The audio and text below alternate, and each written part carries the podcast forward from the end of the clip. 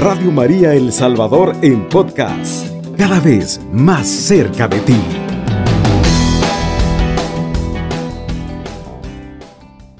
Y nos dice el Señor, tú eres hermosa, amor mío, hermosa de pies a cabeza, en ti no hay defecto alguno. Tú eres hermanita, novia mía, eres jardín cerrado, cerrada fuente, sellado manantial. Cantares 4, versículo 7, 12. Pero también nos dice el Señor, ¿quién es esta que se asoma como el sol en la mañana? Es hermosa como la luna, radiante como el sol, irresistible como un ejército en marcha. Cantares 6, 10. Nuestra Madre del Cielo, digna morada del Salvador, digno manantial cerrado del que es fuente de agua viva, hermosa de pies a cabeza formada así desde su vientre materno, para ser la madre del Hijo de Dios. Sol de la mañana, hermosa como la luna, irresistible como un ejército en marcha, nos dice el Señor. Y ella nos dice, yo soy la Inmaculada Concepción. Así se presenta nuestra Madre Santa Bernadette o Santa Bernardita de Lourdes como la conocemos. Le reveló su identidad en su decimosexta aparición un 25 de marzo de 1858. Bernadette no sabía ni qué significaba esa frase, ese nombre con el cual ella se había identificado pero aún así ella transmitió ese mensaje. Pero ¿qué significa Inmaculada Concepción para nosotros? Este título se refiere a la concepción de la propia María en el seno de su madre. Significa que desde el inicio de su existencia, ella estuvo libre de pecado original, visto como un don de Dios. Para los que no comprenden qué es el pecado original, les explico. La fe nos enseña que toda la humanidad participa del pecado de los primeros seres humanos, que la Santa Biblia denomina Adán y Eva. Es como una falla hereditaria que una persona transmite a todos sus descendientes por heredad nosotros cuando nacemos ya venimos, ¿verdad? Con ese pecado heredado por nuestros antepasados padres. Pero tenemos el privilegio que a pesar de haber quedado marcados por esta mancha, solo Jesucristo puede librarnos del pecado y sus consecuencias. Porque nosotros somos pecadores y por la fe y el bautismo nos reconciliamos con Dios y volvemos a vivir como sus hijos e hijas que somos por derecho desde nuestra creación, porque esa fue la idea de nuestro Padre Celestial, crearnos, ¿verdad? Pero nuestros padres originalmente, pues Adán y Eva, pecaron desobedeciendo al Señor. Por lo tanto, ese pecado nos lo heredaron. Pero en la hora del bautismo nosotros, el Señor nos restaura y nos libra de ese pecado original. Por eso es muy importante bautizar a los niños desde su nacimiento y no esperar a que pase el tiempo y sin ser bautizados. Y también aquellos niños que nacen eh, sin vida, es muy importante también que lo bauticen en ese momento, si encuentran un sacerdote y si no por fe, porque el Señor nos proclama también que podemos bautizar, bendecir esa criatura por, con su nombre, ¿verdad? Antes de ser llevado a enterrar. Pero como les decía, nosotros tenemos ese privilegio que Jesucristo nos libera del pecado y sus consecuencias. Y María, nuestra Madre Santísima, Virgen Santa, tuvo un privilegio especialísimo, porque en el plan de Dios estaba destinada a ser la madre de Jesucristo, el Salvador. Ella fue liberada de la mancha del pecado.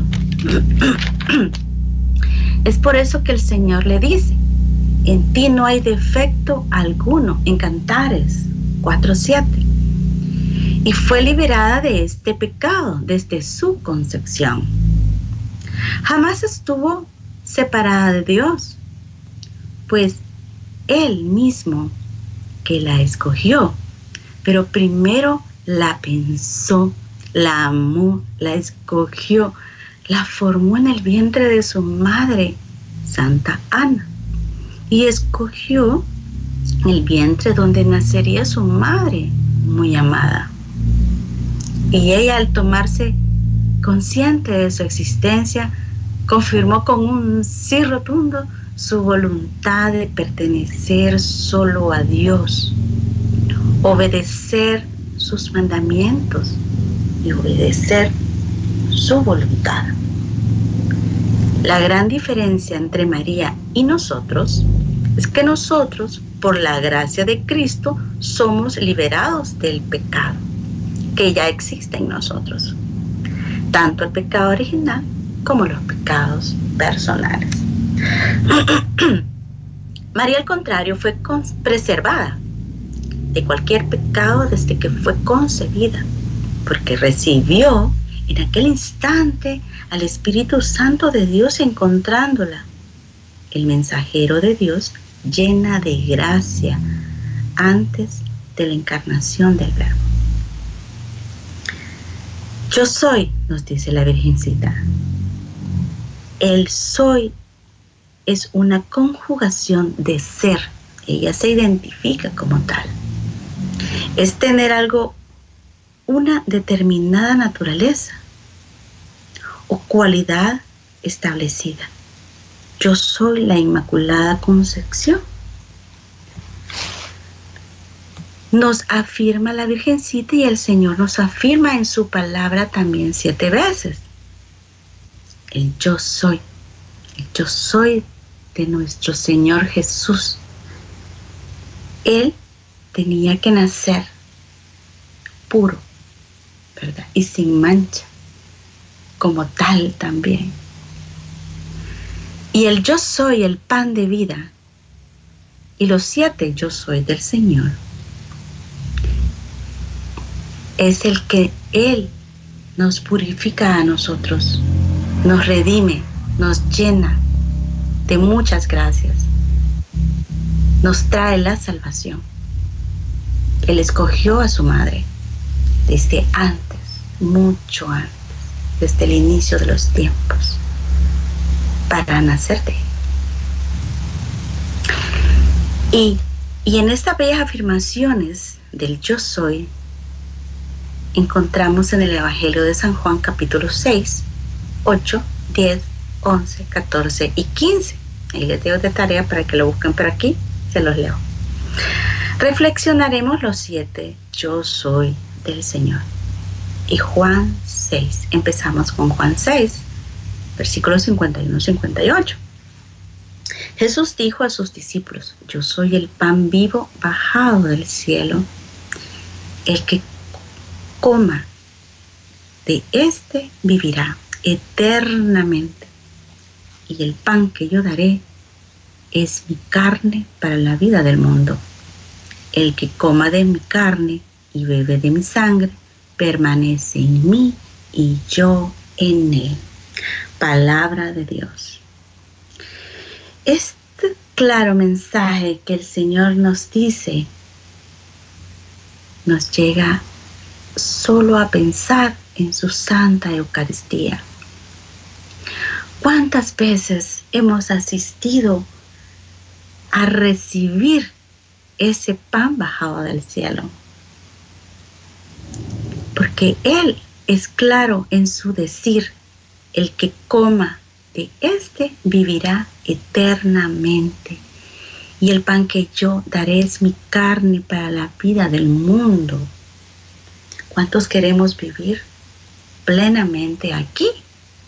ya es tener el cielo con el Señor. Y nosotros vamos por Él y para Él. Porque nosotros necesitamos de Él. No Él necesita de nosotros, pero nosotros sí.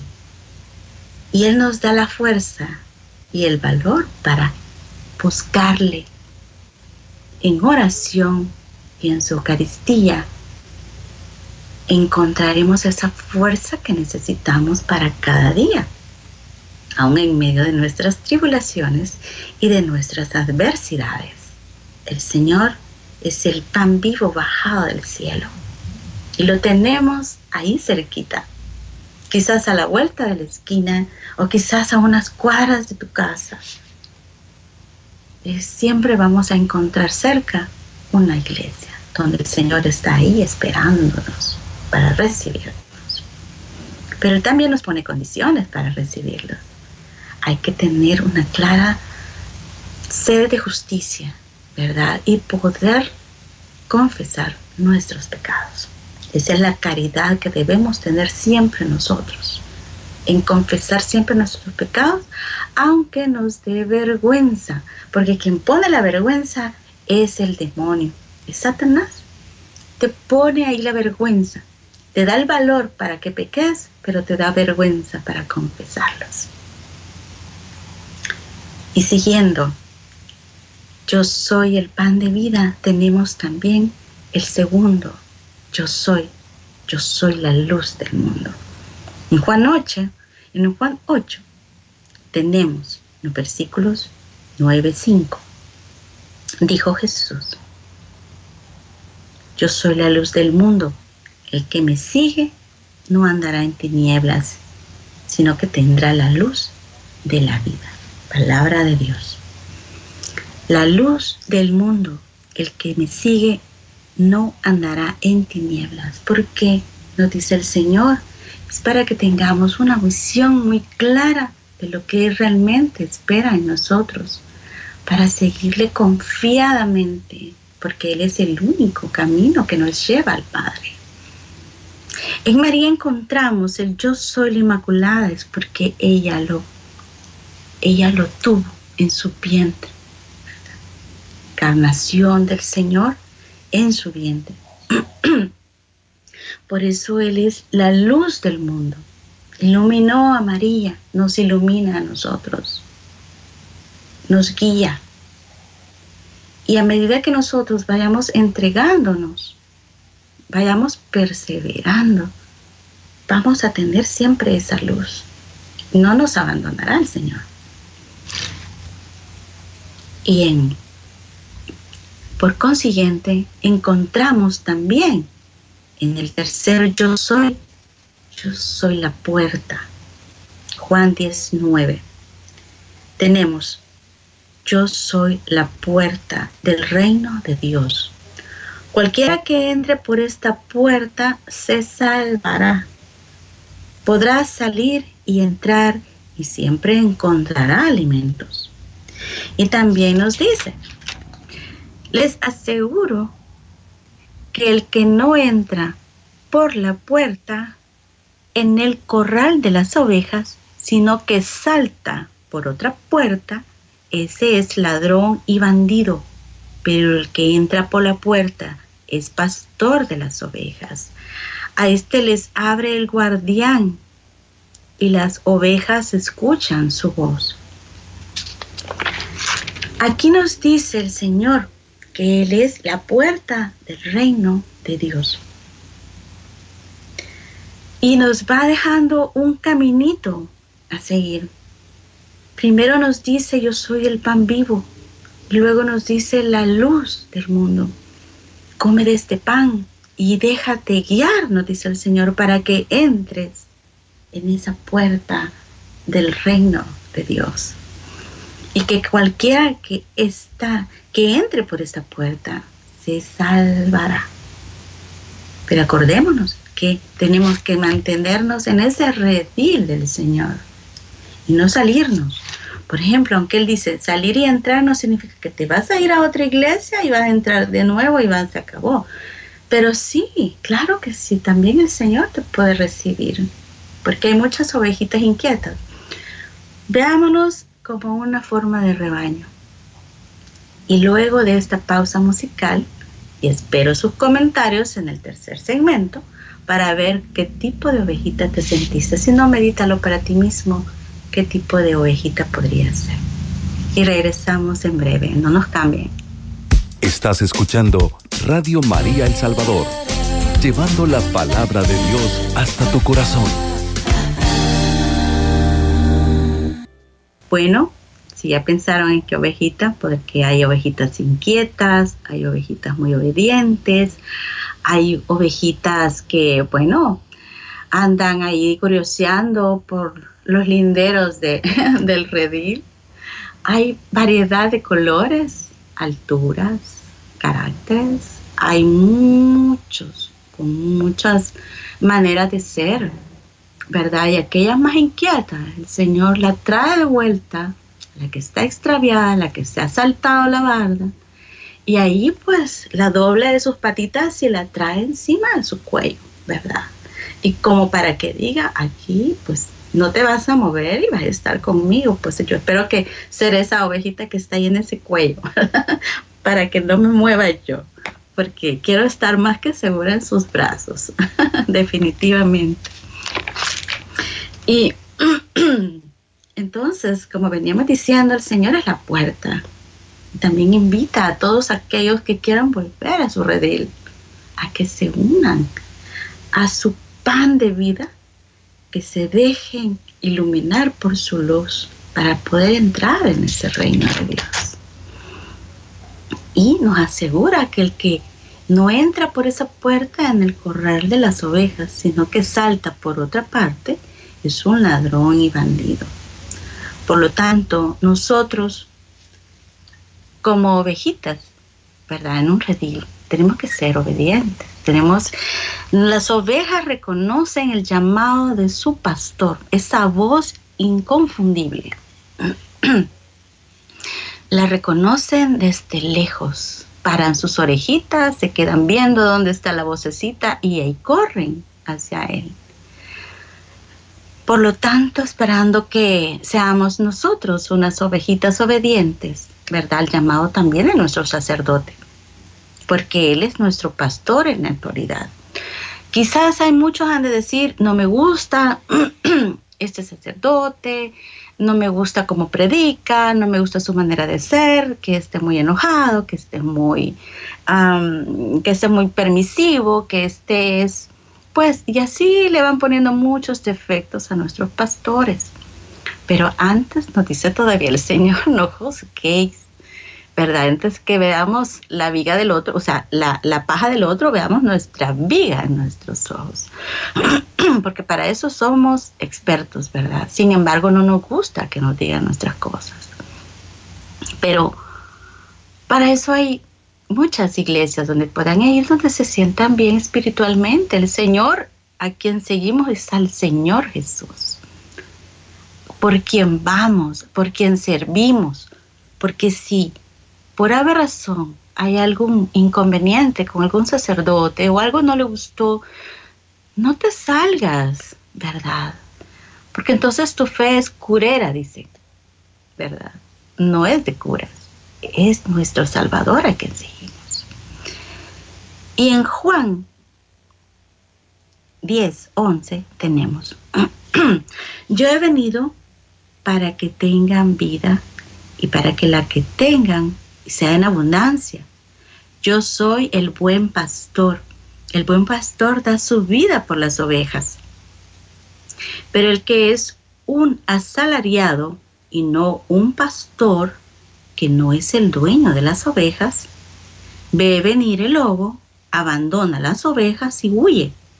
Entonces el lobo les arrebata y las dispersa. Palabra de Dios. Aquí puedo yo ver y analizar un poco sobre toda la vida que hemos tenido junto con nuestro Señor. Yo soy el buen pastor, nos dice el, el Señor el que da la vida por sus ovejas y lo hemos visto. Lo hemos visto a través de la escritura, nos la hemos imaginado y a través de películas de cómo podría haber sido esa, ese dar la vida por las ovejas. Lo hemos, lo hemos leído a través del lectio divina en, nuestros, en sus evangelios, cómo el Señor dio su vida por nosotros para redimirnos.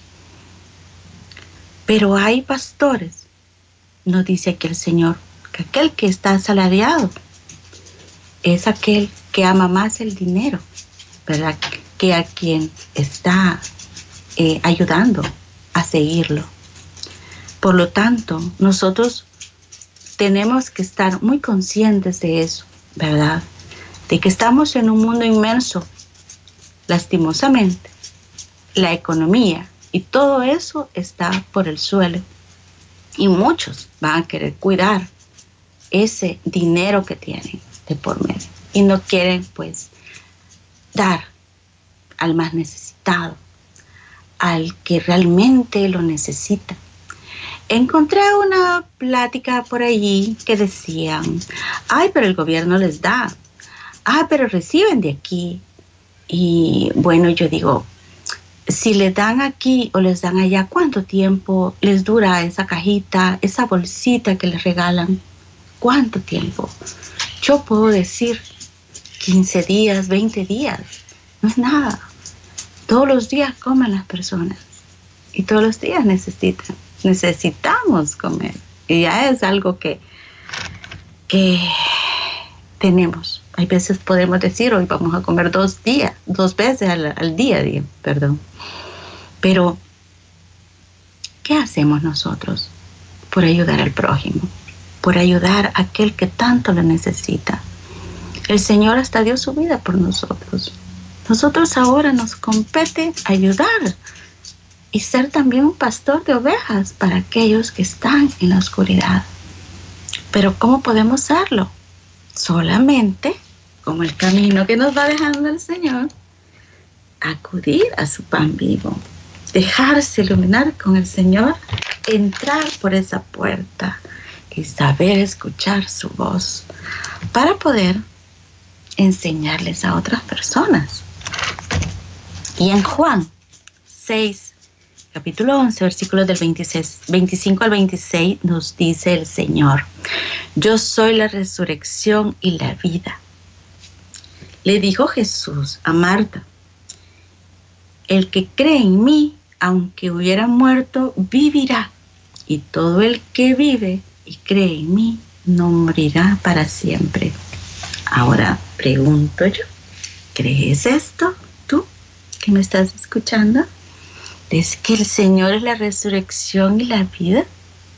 ¿Lo has hecho parte de tu resurrección y de tu vida? ¿Desde cuándo y por qué?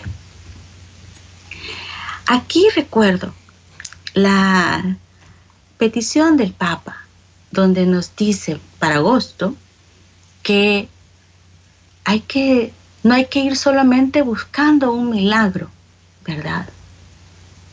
Que, o solo por una necesidad o por un interés. Que no que sea milagrero todo. Creemos en, en los milagros, creemos en nuestro Dios y Salvador, que es la resurrección y la vida. Y que por ende lo sigamos por amor a Él, porque creemos en Él no porque esperemos algo de Él. Sin embargo, Él, cuando uno se acerca, Él nos llena de muchas gracias, de muchos regalos, de muchos dones, frutos en abundancia, porque el Señor no se limita. Pero eso es lo que nos pide el Papa, que no solamente vayamos por un interés como hacían los judíos en el tiempo pasado, de que iban más por saciarse, por comer y quedar bastos.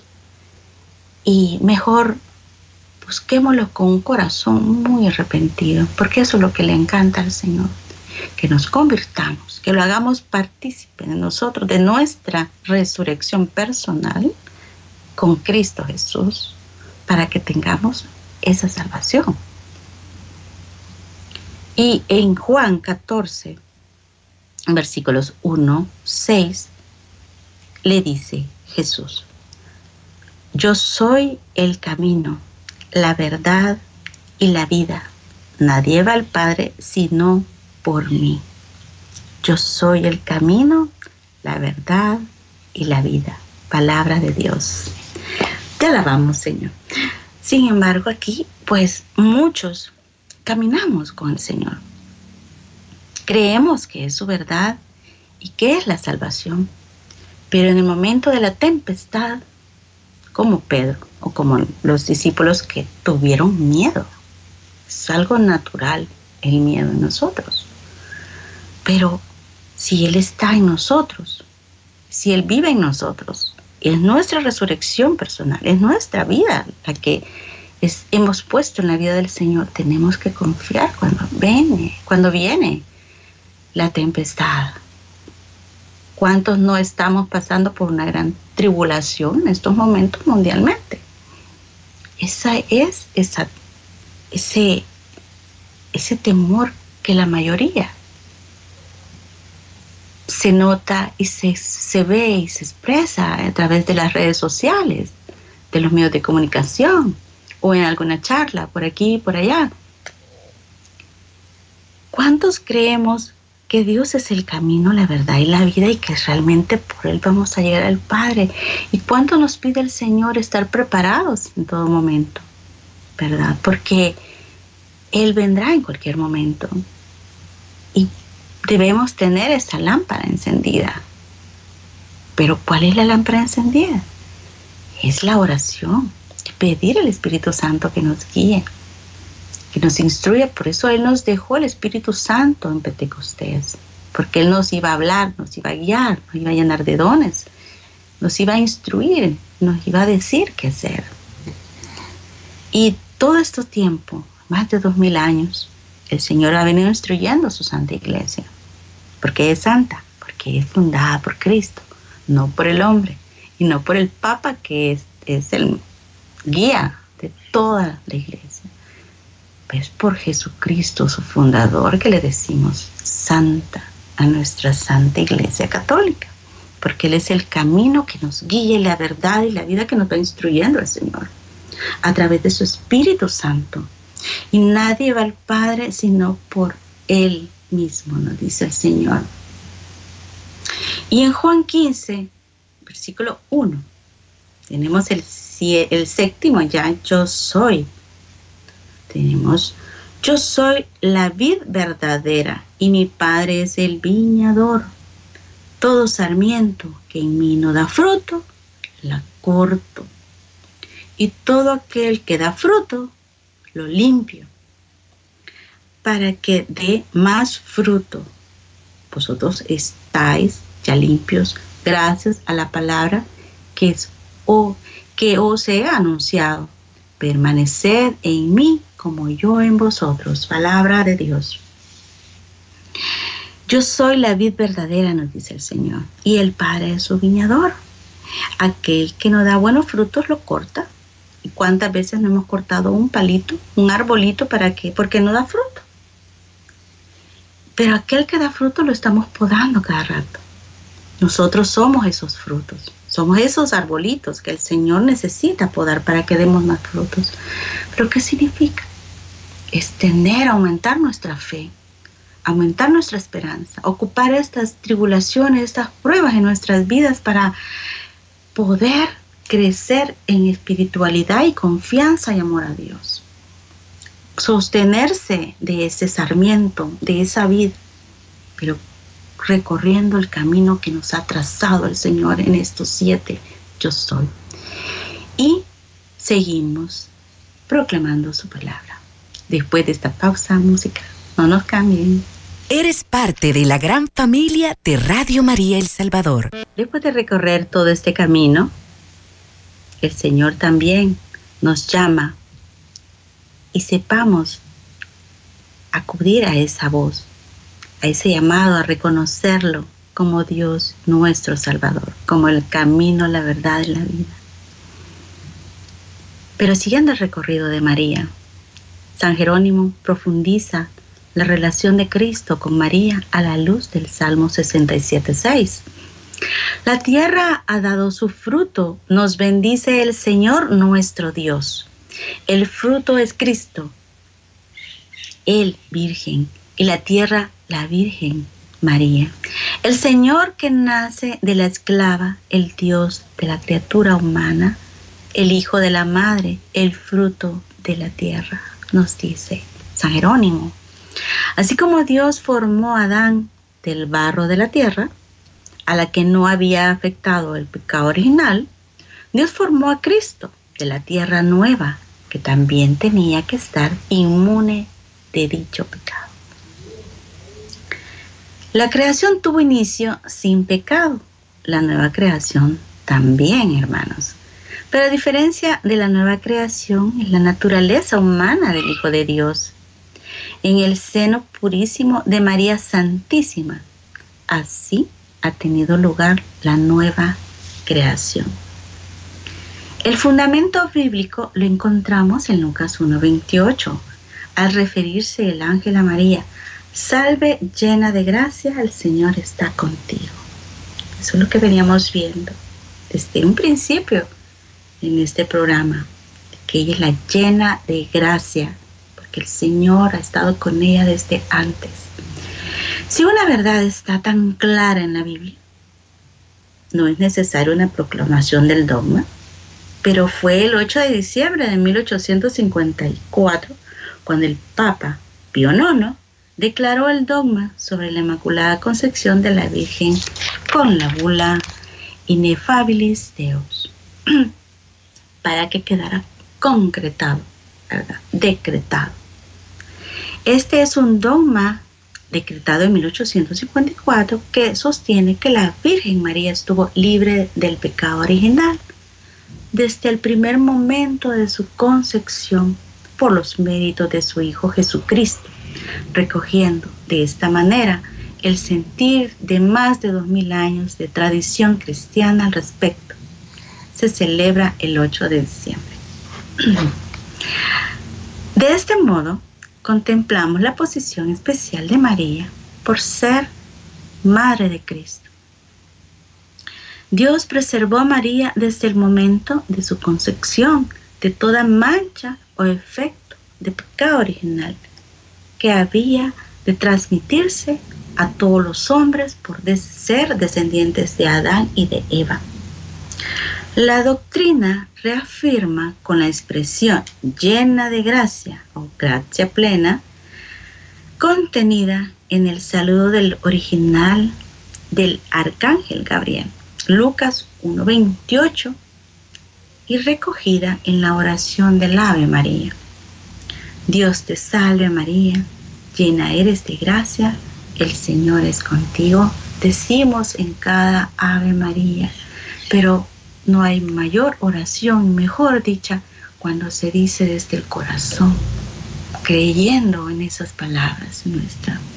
Cuando el mismo arcángel Gabriel le anuncia, nosotros volvimos, volvemos a anunciar esa gracia, a reconocerlo, de que es la llena de gracia.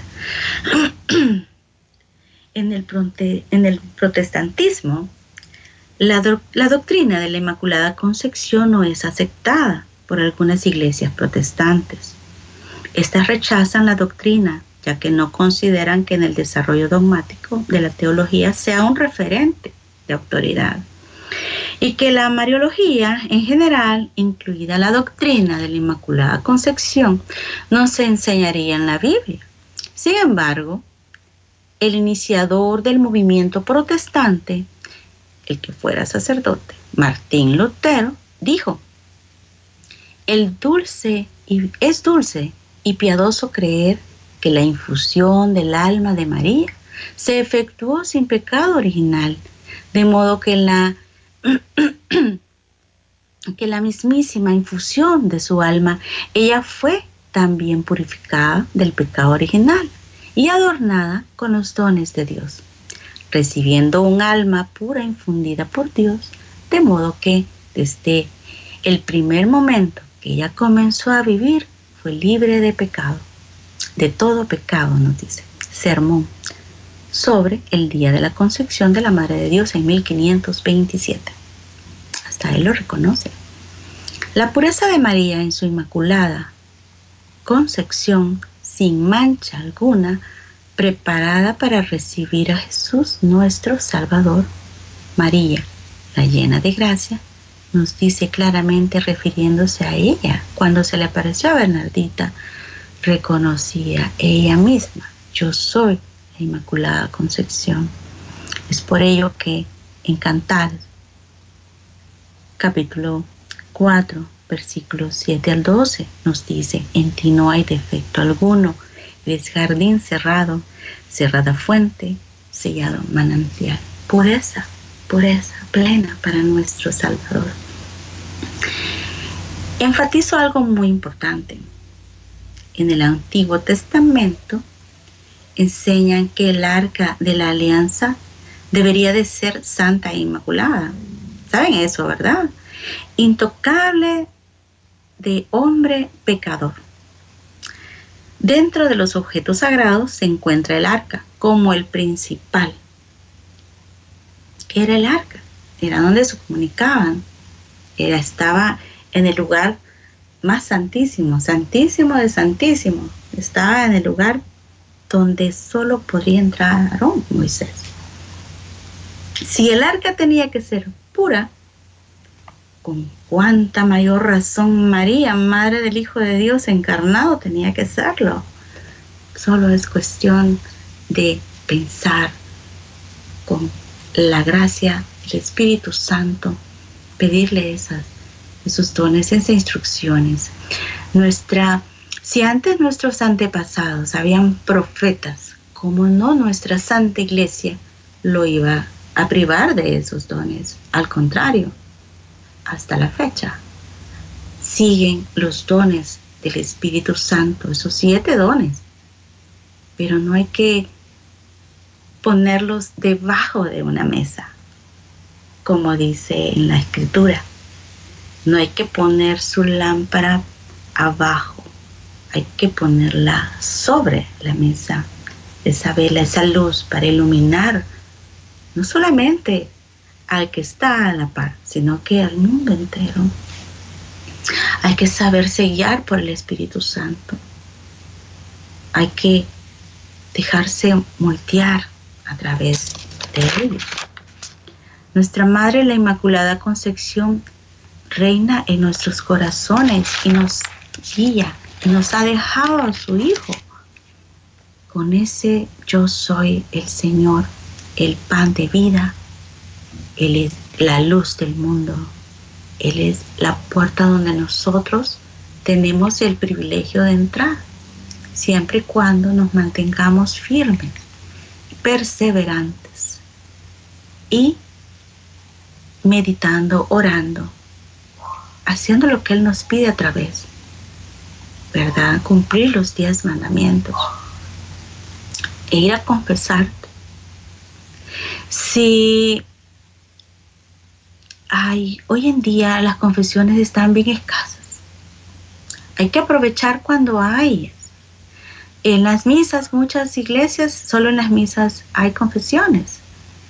Hay que aprovechar las misas para poderse confesar, pero no hay que perder más tiempo. Porque Él es el buen pastor, nos dice el Señor. Él es la resurrección y la vida. Solo recibiendo ese pan de vida podemos obtenerlo y tenerlo en nosotros, ¿verdad? Pero veamos, hay algo que a mí me llamó la atención un día, de una hermana que decía, y me preguntaba al grupo, ¿cuánto crees que te dura la Santa Eucaristía en tu cuerpo? Cuando ya pasa. Y uno decía, realmente cuánto, ¿verdad? Pero si Él es el pan de vida, él es Dios, nuestro Señor, alma, Él es cuerpo, sangre, alma y divinidad, pues va a durar todo el tiempo que nosotros perseveremos, nos mantengamos en el sarmiento. ¿Verdad? Si nos vamos 15 días de nuevo a encerrarnos, por alguna razón, llámese virus, llámese pues eh, eh, evitar contagios, llámese como quieras. ¿Quién nos va a mantener vivos? ¿Quién nos va a mantener fuertes en la fe? ¿Quién nos va a mantener resucitados y en el camino y la verdad y la vida? Es esa vida, es ese sarmiento, pero solamente lo podemos obtener. Es en la Santa Eucaristía, visitar al Santísimo, prepararnos para toda adversidad en la oración, para así ir a hacer ese cenáculo en nuestro hogar nuevamente.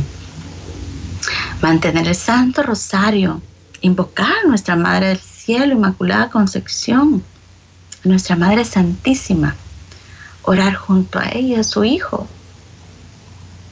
Y eso va a ser la fuerza y la batalla que nosotros vamos a tener todos los días de nuestra vida, aun en medio de las tribulaciones y adversidades. Confiamos en el Señor. Pidamos mucho por aquellos que no tienen trabajo y por aquellos que tienen que puedan compartir con aquellos que más necesitan. Y termino diciendo, Lucas 1:37, porque no hay nada imposible para Dios. No hay nada imposible para Dios, todo es imposible, todo es posible para Dios. O sea, que no nos limitemos con, lo, con nuestra pequeñez y nuestra mente. Pensemos en grande con el Señor, confiemos en Él. Y en Juan 16, versículos 33 nos dice el Señor, estas cosas os he hablado para que en mí tengan paz. En el mundo, en el mundo tenéis tribulaciones, pero confiad, confiad y yo, porque yo he vencido al mundo. Palabra de Dios. Esto les dejo en su corazón, que confiamos en el Señor y nos aboquemos a nuestra Madre Santísima, porque ella nos guía siempre hacia su Hijo en perfecta unión. Que Dios me lo bendiga. Los veo dentro de 15, los, bueno, esperando que nos escuchen dentro de 15 días con un nuevo tema.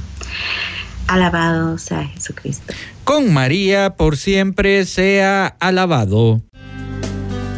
Radio María El Salvador, 107.3 FM, 24 horas.